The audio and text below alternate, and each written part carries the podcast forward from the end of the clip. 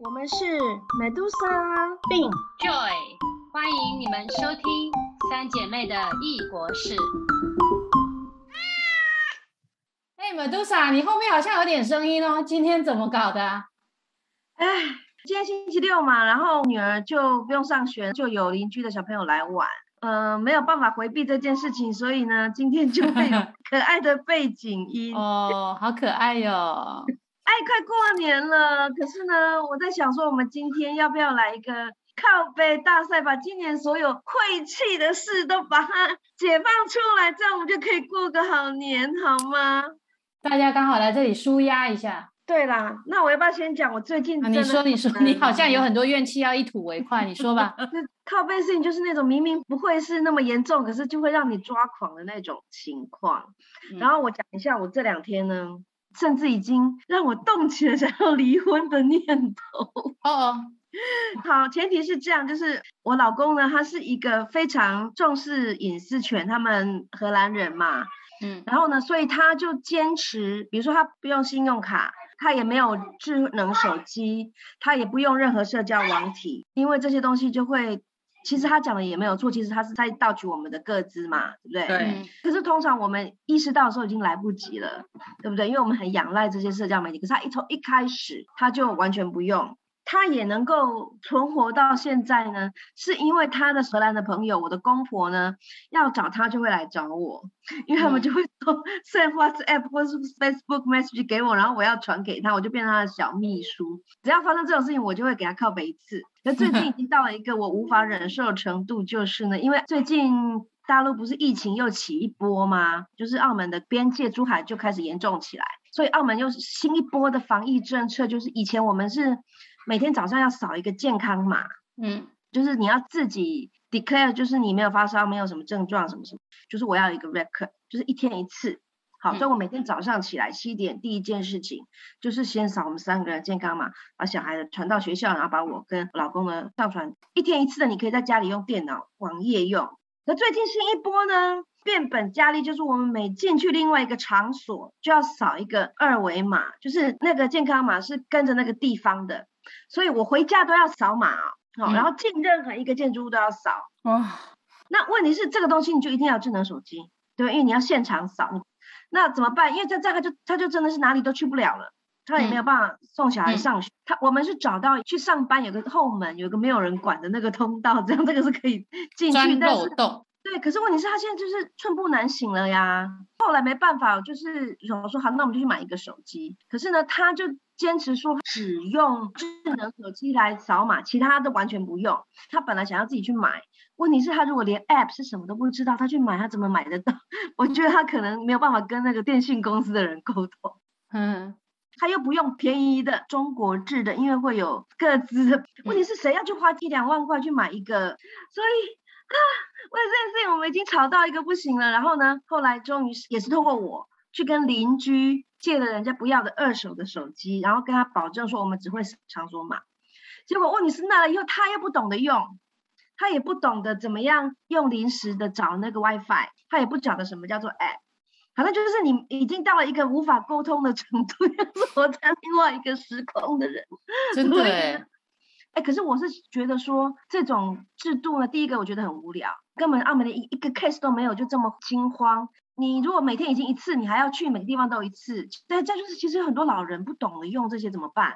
不出门。所以其实第二个是他的那些措施就是层层叠叠，层层叠都没有一个统合的，造成了很多生活上的不便，就是让我每天每个人都活在一个很大的火气，然后回来还要处理老公的问题，所以我就跟我那个借我手机的同事说：“谢谢你，You save our marriage。” 台湾当然也有十连制，可是台湾是允许你进去以后用手写的，所以说就算真的不用，你还是可以用你手写的方式留下你的姓名、电话这样。嗯，我们这边都没有。你说那个健康码，我们这边也没在用，我们这边也不需要提出什么证明，呃，除非有些地方吃饭要你提出打疫苗证明。对，可能学校会要求你做检测啦，一个礼拜两次这样子。我是觉得说，如果它是必要合理的，那你可以接受。它其实是不合实际，就是说很多人他是没有办法用这种方式的。是，小孩也不会自己用健康码，对不对？就是说，我觉得很多中国或澳门或很多地方的防疫是政府出一个命令，然后动用很多人力跟物力，然后其实是没有效率，是没有作用的。有些店家就会执行，有些店家就不可能。你你那个场所嘛，是你人到现场才可以扫，那你是不是门口会站一堆人在那里做这件事情？那不就更加是群聚了吗？嗯，对不对？而且人家也不能进来啊，然后在门口挤一堆啊，就是服务的流程整个都很乱。反正就是我觉得它是一个欠考虑的。但是重点是你活在那里。为什么不可用智能手机？我每次都骂他说：“我要算一算，我为了要帮你传这些讯息，为了帮你解决你没有智能手机，因为因为他他是选择不要，对不对？嗯嗯。而且每次选择不要的时候，还要骂一堆什么这个制度本身有什么什么问题，然后不方便是我来承受啊，每天花掉多少的时间成本，对不对？所以你们现在每天吵架吗？你知道这是很长久的问题了。就是有的时候你紧急的事情找不到他，因为你说你如果关机或是讯话不良，你还可以用 Line 或是用什么留话嘛，那他是完全没有啊，所以就是，唉，可是三十年前我们也是这么活啊，问题是身旁的人都是那样，你不再那样，就是一个一个时代的问题，因为你不是在一个个人的世界里呀。所以呢，就变得是，哎，反正就我觉得，我觉得我女儿可能比他还强，而且他不用信用卡，所以现在你们买房子买什么，除非是你刷卡，不然他去买个手机也要带一堆现金吗？没有，现在现在澳门人也不用信用卡，都是用手机支付了呀。那他也没有手机，那他怎么支付？然后我们之前啊，前一波的防疫政策是你公交卡，就是我们的悠游卡之类的要实名制，所以他也拒绝实名制。问题是，他有的公司他就不让你上去，或是他的车费会加倍，他宁愿忍受他生活上的不便，他也不要进入这个体制，这个是他的抵抗嘛。其实我是觉得说，如果不是因为疫情有这些的话，活在没有这么多这个数据围绕的世界，也不是什么坏事。如果他没有妨害到我的生活，我是非常的尊重佩服他的。问题是你有这个，你有小孩。他可以坚持不要，可是他不要的后果是我要来承担呐。然后每天就是活在这种鸡飞狗跳。你要想的是一个 case 都没有，都就这样咯。那就是因为珠海那边有 case，他们要挡住那里啊。好了，这件事情靠背完了，end of it，不要再讲了，讲就会越火。对，哎，你们澳门也是会有年假，对不对？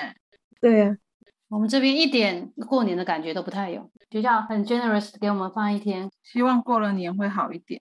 我们要不要讲讲？还有其他吗？我没有什么要靠北的事情哎，我自己觉得，当然啦，有时候生活中也是有很多不顺利地方，但是后来认真的想想，好像没有。我在想，是不是我太正能量？就是说我所有事情都会往好的方向。你你这样讲就不太对，你这样把那个马多沙放置于何地呢？但是我偷偷讲一下哈，我刚跟妈说，我们今天要讲令人抓狂的事情。妈说，哦，他天天都在抓狂啊。妈说 Medusa，可是你要讲哦，因为基本上是我是我们家的经理，就是所有的大小事情是我要去统筹，我要去指派。对，当然当然老公是有分工是有帮忙，可是他是坐在那里等我指令的嘛。猪队友，不算猪队友，他是好队友。我要说他是好队友，他是他是员工。我是 老板，基本上就是不停的在跟我们家保姆、跟小孩、跟老公啊、跟其他要联系的人，比如说如果要跟邻居的小孩一起做什么事情，要带小孩去生日餐会，嗯，要买礼物什么什么，全部都是大小事都是我要去联系的呀，随时都要不停的去跟很多人联系，对不对？谁要去接，什么时候去接，什么做什么，晚上吃什么，跟谁做什么。那我老公是完全不会，因为因为人家找不到他，所以他就没，连他的同事要找他都是要透过我。很好，我觉得这个就像你说的，如果不是影响你的话，我觉得我也蛮佩服这种人生哲哲学。我也想这么活，我也是，就是没可能。对对啊。那个我们那个性别研究里面有讲到，就是说以前大家不是在抱怨男主外女主内，然后男男人不做家事吗？嗯，然后其实有新的一波性别平权，就是年轻的夫妇其实丈夫或是爸爸其实是会分担家事，可是性形态的不平等呢，就是说会做家事，可是觉得他们是在帮手，我会做，可是你要告诉我要做什么，要怎么做，就是像我们家的情况一样，就会变成家事其实是大家做。可是那个妈妈或是家庭主妇就变成一个不是劳力是劳心的角色，然后这个就形成一个叫做 mental load，就是精神上的压力反而增加了。中产阶级的年轻的家庭反而变成是这个样子。可是你的那大家还是会觉得说，这是自然而然，女生不就本来就会比较会做这些事情，并没有说因为你的价值或者是你的权利就增加了，并没有。嗯嗯。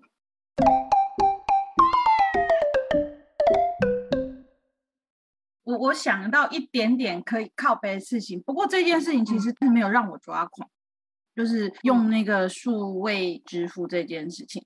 那在台湾，毕竟我们还用现金嘛，但是因为我在中国工作，所以大家都知道说，中国其实现在基本上就是用手机支付是居大宗。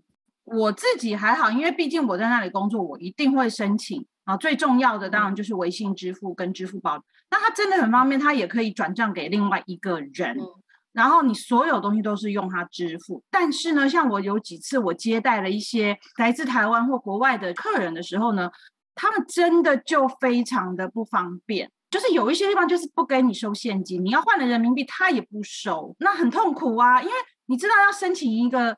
支付宝或者是微信支付的话，你必须要实名认证，你要有一个银行账户，你要有一个中国的手机号码，这些东西都不是很好处理的。他大概每一两年，他就会，比如说我打开支付宝，他就会说，哦，你今年的这个实名认证还没做，你就要上传你的证件照片，他一阵子就要求你再传一次，或者是收紧的时候。所以我有几次带外国人啊、台湾人啊，比如说去一些博物馆啊，我就得他得先线上预约。然后我要付里面的钱，或者是我要请导览员，他们是完全不收现金的，我还可以帮他们付。可是像他们如果自己出去玩、自助旅行、去吃个饭都没有办法，也没有办法线上预约什么。那这样是等于不太欢迎外国人去他们那旅游吗？因为这是在大概这三四年的事情。我觉得他最后的结果就是说，他们一定要找当地的 agent 或当地的 tour guide，一定要找本地人协助他们。那这样他们就比较能控制，说他们看到的、他们听到的、他们会去的地方。当然，我我我觉得也许他不是目的，不是这样子，他最后就走到了非常非常分治，就是不会用这些的外地人在这一个地方的生活模式，就会跟他们本地人差异非常的大。我有一次去珠海拱北要吃一个两块钱的烧饼，他不给我。那是这样，你也不能叫计程车。上面的芝麻流泪。天哪，那以后如果要去中国自由行的话，那也很麻烦。我可能要带着你。借你。这就叫做那个 digital divide 啊。然后其实也不数位啦，像比如说我以前在古巴旅行的时候啊，游客跟本地人他也是两个完全不同的消费圈，因为消费圈就等于是生活圈。呃，它不能用本地币，它要用美金、什么代币之类的，它就是形成两个不同的世界了。就是就有一些地方不收你美金代币的，你就是不能去那里消费。对，嗯，哎，我讲一个，就是说我们我之前不是讲说这边很多团购嘛，或是说我们跟这边的人出去吃饭啊，就是谁先付转账什么的嘛。然后我每次人家要转给我，或是我要转给人家，我就说对不起，我没有手机支付，我也没有手机银行，那你要把你的账号告诉我。然后呢，我每次跟人家提出这个请求的时候呢，大家都愣住了。对，然后就想说，呃，我不晓得我的账号几号，他们就要回去翻箱倒柜，而且把账号告诉人家，好像是一件感觉蛮泄露个资的。所以后来就是大家都觉得我也很奇怪，后来我就臣服了，就是说我就弄了一个澳门的那个，呃，就是为单纯是为了要跟朋友转账什么。对，在澳门本地的我自己可以 manage，但是我淘宝都是要用那那个啊那个，对啊，没办法，因为在大陆没有账户啊。嗯，我曾经有一个工作的地方呢，他的员工有很多呃老先生老太太，他们也不会用手机哟。有一次过年的时候，大家就要像现在连过年的时候转红包都是，比如说我们吃尾牙的时候啊，然后就会建一个群，这个群里面就是呃尾牙到了哪里的时候，哪一个主管就开始发红包。然后大家就要抢红包，微信可以抢红包，然后那些人都抢不到红包，就是他们还是生活在中国，可是他们没有没有这些虚拟支付，无法融入这个社会。对，所以他们还是会准备了一些真正的钱给他们。但是我想这一两年这个一定要健康码情况，就不知道他们怎么办。对啊，哎，那你们在台湾或者在澳门现在也都不用现金了吗？没有啊，台湾都用现金啊。可以啊。台湾的话，我用悠游卡。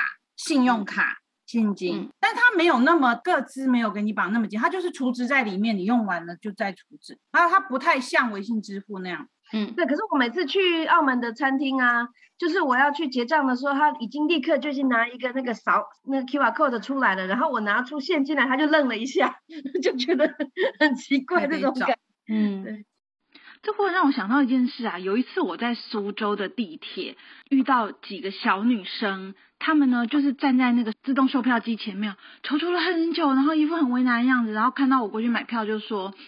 他们身上一点现金都没有，因为他们没有习惯带现金出门。可是当时呢，苏州的地铁呢还不能用手机扫码支付，就是一定要投币或者是用公交卡。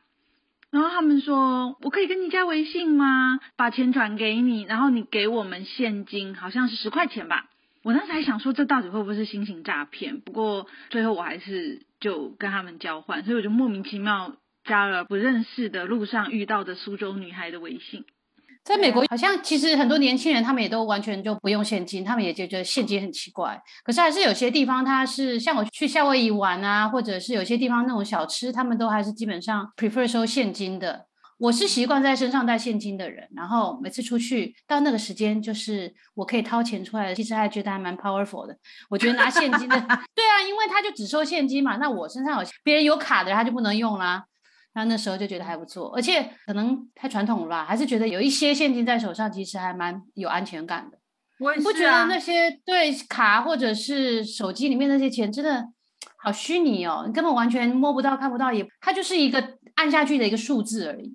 但是对于做商业的人来讲，它反而是比较好对账、好检视。是啦，因为一切都在账上记录。嗯。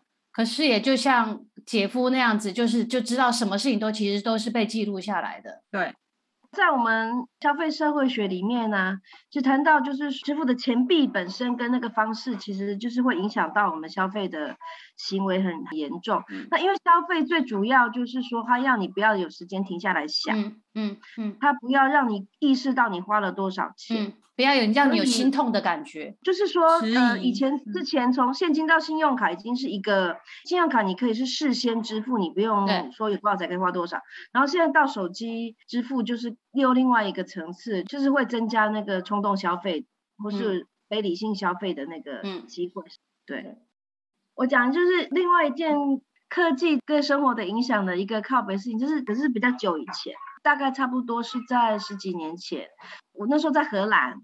刚搬进一个新的宿舍呢，就要接那宽频的网络。就那个时候，那个时间点，好像就是说，什么光纤啦、宽频，好像是一开始在普及的那个阶段。那个荷兰的电信公司，它也开始转型，把那 landline，就是家里的那个电话线，也转成是跟光纤连上来的。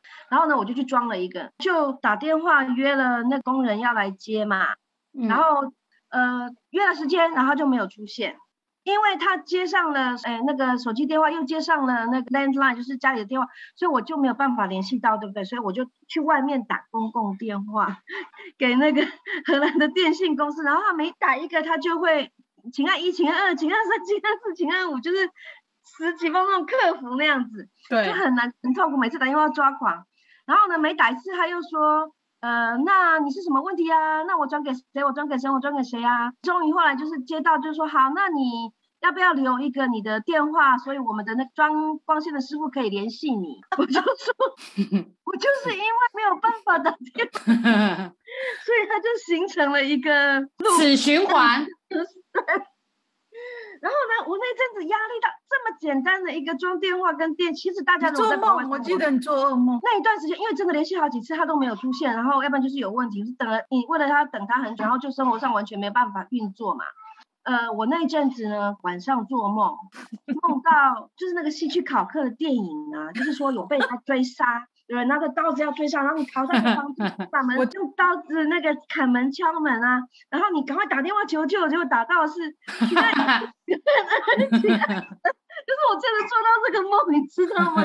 压力压力有多大？到现在其实也没有改善多少，因为科技生活上好像从黑白变彩色这样也可以。没有，我觉得我要讲彩色变黑白，它就是反讽法，你听不懂。你你刚刚讲的是十几年前，我觉得现在是越来越严重，就是现在你要打服务电话，要接到真人讲话这件事，已经变得非常非常困难。你刚才是这种问什么一二三，然后现在就是。有的是打电话去，然后他就叫你讲一个 key word，就是你今天为什么打电话来，用一个字来形容，然后你就讲一个那个字可能不在他的资讯库里面，他就会给你选项，可是他的选项可能一二三，请你选选，没有你要讲的东西，然后你就在那里死循环，怎么办呢？我就好，那我保持沉默，我想说他会不会接专人给我，就保沉默了十分钟，他就说，哦，我听不清楚你讲什么，你可以再讲一次吗？十分钟还十秒钟。十秒钟，十秒钟，然后我就说，然后我就说，那请接专人，然后就说，呃，没有这个 选项，然后就把你挂了。对啊，愚蠢的 AI 啊！而且他不只是说，像我在台湾遇到的，可是他一开始就告诉你说，这个客服电话一分钟三块钱，前十秒不用钱，然后他就开始转，真的是无限循环的转了五分钟、十分钟，我就想说，我好好钱哦。那他现在有一些是有这个网络做线上客服，也是文字客服。可是我常遇到说，我丢给客服以后呢，他就都没有消息了。他也是机器人，对，他会跳出来说你的问题是什么。比如说我选了一个，他就我们问你转接专人就没有了，所以他就大概过了三分钟五分钟，他就会自动跳出。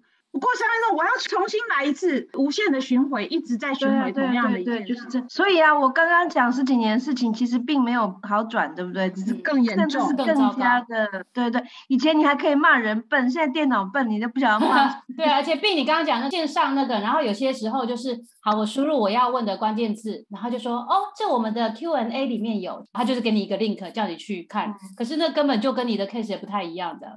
还有一种就是你明明就选了代码哈零到九，然后他就说谢谢您，请问你满意我们的服务吗？我说我根本就没有被服务到，他就直接转说，请帮我们填那个就是服务满意表，顾客对对顾客满意表，气死我了。因为在这个变成 AI 之前呢的前一个阶段的的客服，他是到其他国家人力比较便宜的。如果是英语系国家，就会到印度跟菲律宾嘛，就是他们的 call center 都是设在那里。中文的话就是在内地嘛。对不对？然后他们基本上就不是那个公司编制的人，所以他们其实不是来处理问题的，他们是来被骂、挡你或是被骂，他就是接受那个情绪的那个，他们就是完全被麻木，他就是在那里被骂，然后他就一直说 I'm sorry, ma'am，或是怎样的，反正不是来处理问题的。我记得以前哦，十年前就是打电话去客服室，就有人会转给我，因为他听不懂他的口音，然后我就要当翻译。哦，你说你的别的朋友，因为我们身旁的人知道我可以听得懂菲律宾人跟印度人的口音。哎，对啊，当然这也造成全球化以后那个分工啊，连人跟人的接触，这应该是在做生意人的互动，不是最基本的吗？他都要把它外移到一家国家，啊，现在甚至连人都没有，就是机器了。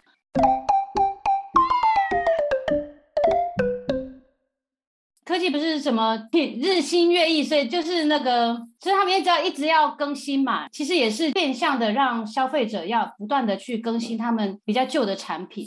我要讲的就是在我之前住的地方，手机都用的好好。那时候是用 HTC 的，呃，我室友是用 iPhone 四啊，好几年前了。有一天呢，突然发现我们两个手机都不能用了。就 WiFi 怎么都连不上去，然后我就打电话给网络公司，然后就说哦，我们最近把你们家附近那个基地台，为了让速度更快，所以我们就更新了。然后我就说，可是我们手机不能用啦。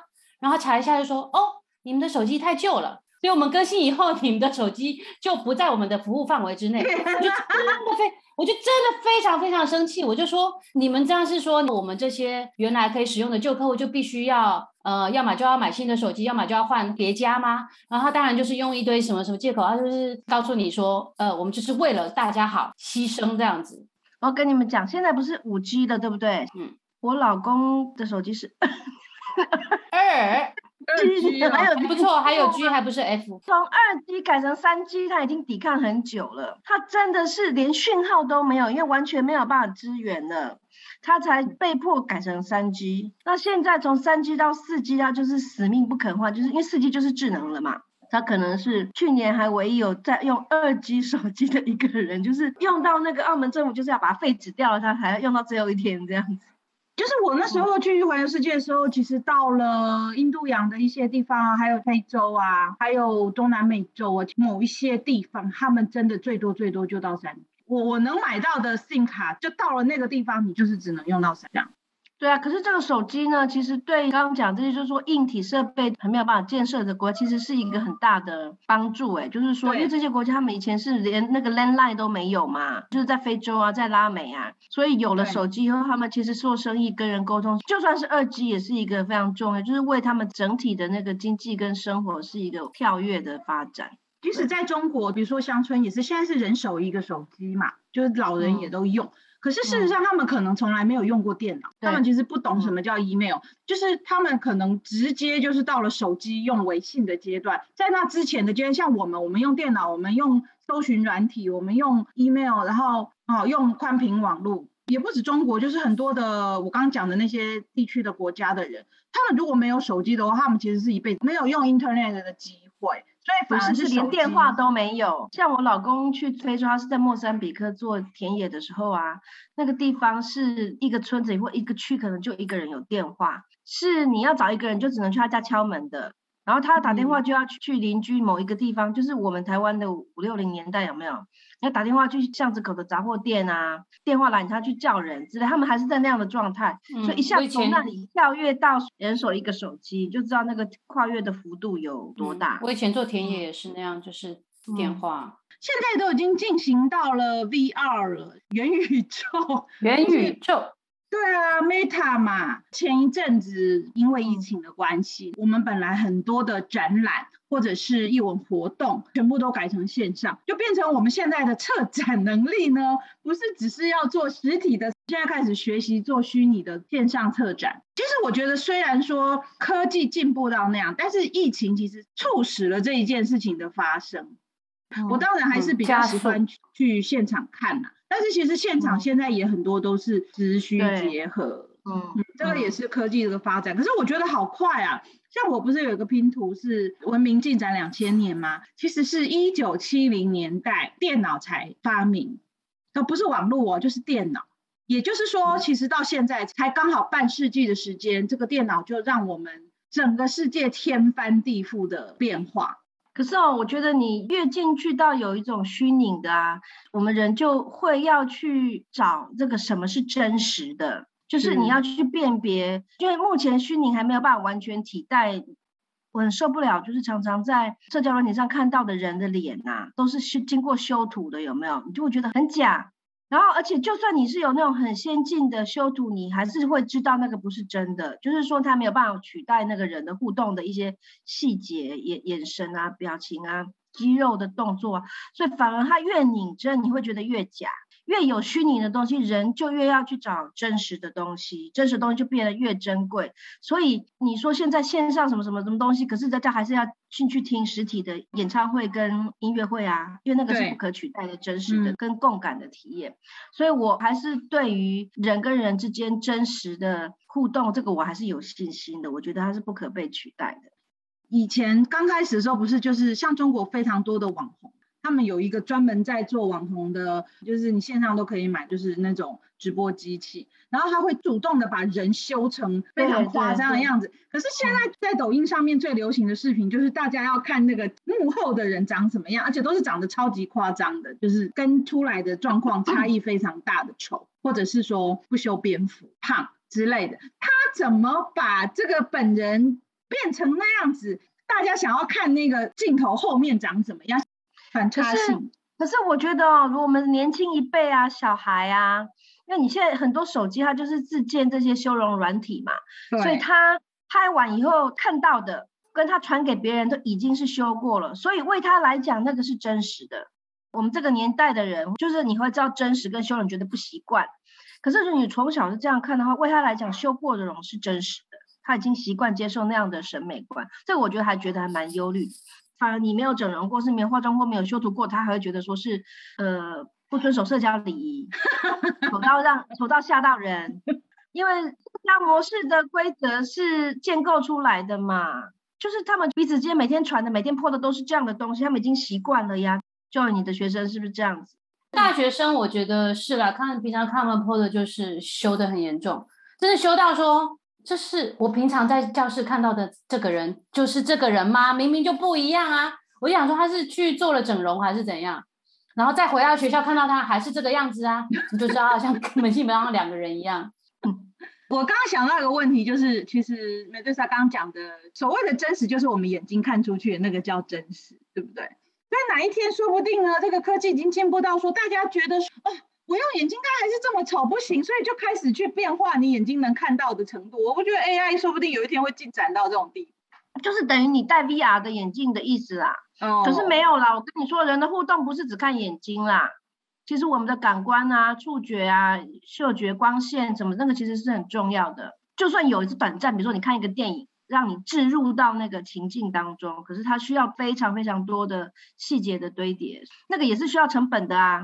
对啊，所以我觉得还是要有信心。只是我觉得审美观会出现一个问题，就是我们的年轻一辈的审美，因为我感觉看起来是很假的，他们觉得是美的，这个我觉得是很严重的事情。可能也是会一直不断的就是滚动修正，比如说你也要修的很自然才叫美这样子。问题是你修的已经不是你，你修的已经不是你这个人，你修的是你被拍出来的那个样子了，那已经不是眼睛看到的。就是说以前可能是靠化妆啊或者什么去买保养品把自己皮肤弄好啊，你吃药吃的好一点啊，然后你养生啊什么，现在不用，现在就是动个手指头，然后把你。这里这里消消消消消瘦一点点，脸瘦一点，然后肚子瘦一点，然后颜色变亮一点，对不对？就真的就是很虚假。就是如果这样走到最后，他就不敢真的见到人了。这两年可能还好，因为大家都戴口罩。哎，其实我觉得 口罩不错。我现在都觉得出门不戴口罩，我都有一种不安全感。不只是因为怕被感染，我都觉得不要被人家看我的脸 是一种很安全感、很舒适的事情，对不对？所以有时候我开线上会议的时候，我就很想要戴口罩。那么社会学跟人类学里面啊，就是其实在讲说人是戴面具的，就你会有一个就是所谓的人设人设，嗯，对，不管或真或假，就算你是真实的，也是一个人设，因为你知道你在别人面前你要呈现哪一面，你有什么样的特质或者什么样的身份地位，其实只是说他现在把它变成是一个比较夸张的，或者是说是反差比较大，对，或者是说他可以有不同的人设在不同的面相里，嗯，对。但是我觉得那个也其实不是很轻松的事情嘛。其实也是要练习的，或者是有一些人比较有天分的，比如说林炳书那种。哎，可是像你现在网络啊，比如说王力宏事件好了，大家就会说人设崩坏，对不对？重点不在于说他有一个人设，重点是他没有好好的维持他的人设，所以崩坏了。你不觉得这是一个很大的问题吗？没有人去讨论说为什么你会设计出这样的虚伪的人设，大家讨论的是说为什么你不好好的维持住你的假面。所以，我们只要讲到人设，基本上它就不是自然的样貌吗？它就是一个不管是伪装还是故意呈现出来的样貌吗？是这个意思吗？我觉得，我觉得可能是一部分。比如说，我们的百分之百，我们想要呈现的其中百分之五十、六十挑出来组织，那你也必须要去维持你的人设，把另外百分之五十不给人家看到啊。对对，它必须还是有表演成分嘛。是这个意思。推荐大家去看我们社会学家的 Irving Goffman 的这本书，就是在讲说，就是人有前台后台啦，嗯嗯嗯，或者说不同的情境之下，你有不同的，只要上台，你就是戴着面具，这不是跟假或是虚假没有关系，是说扮演一个角色，或者说人要维持你那个情境的那一个剧本，或是一个一个互动的模式，你必须要有这样的东西。好，所以说要靠背，结果。今天好像越讲越沉重，我们好像就看到了这个 人生是黑白还是彩色？科技到底带给我们黑白还是彩色？我们好像被陷在其中这样子。还是希望可以有美好的新年，美好的未来，一年比一年好，对不对？说，哎，我们来许一个愿，就是过年的时候我要三天都不用手机，也不上网。这不是许愿，那你自己就可以做到啊！我希望大家都可以不用抢红包，然后可以收到现金的红包。新年好呀，新年好呀，我们大家新年好，我们唱歌，我们跳舞，祝福大家新年好。好了，新年好，新年快乐，好，新年快乐。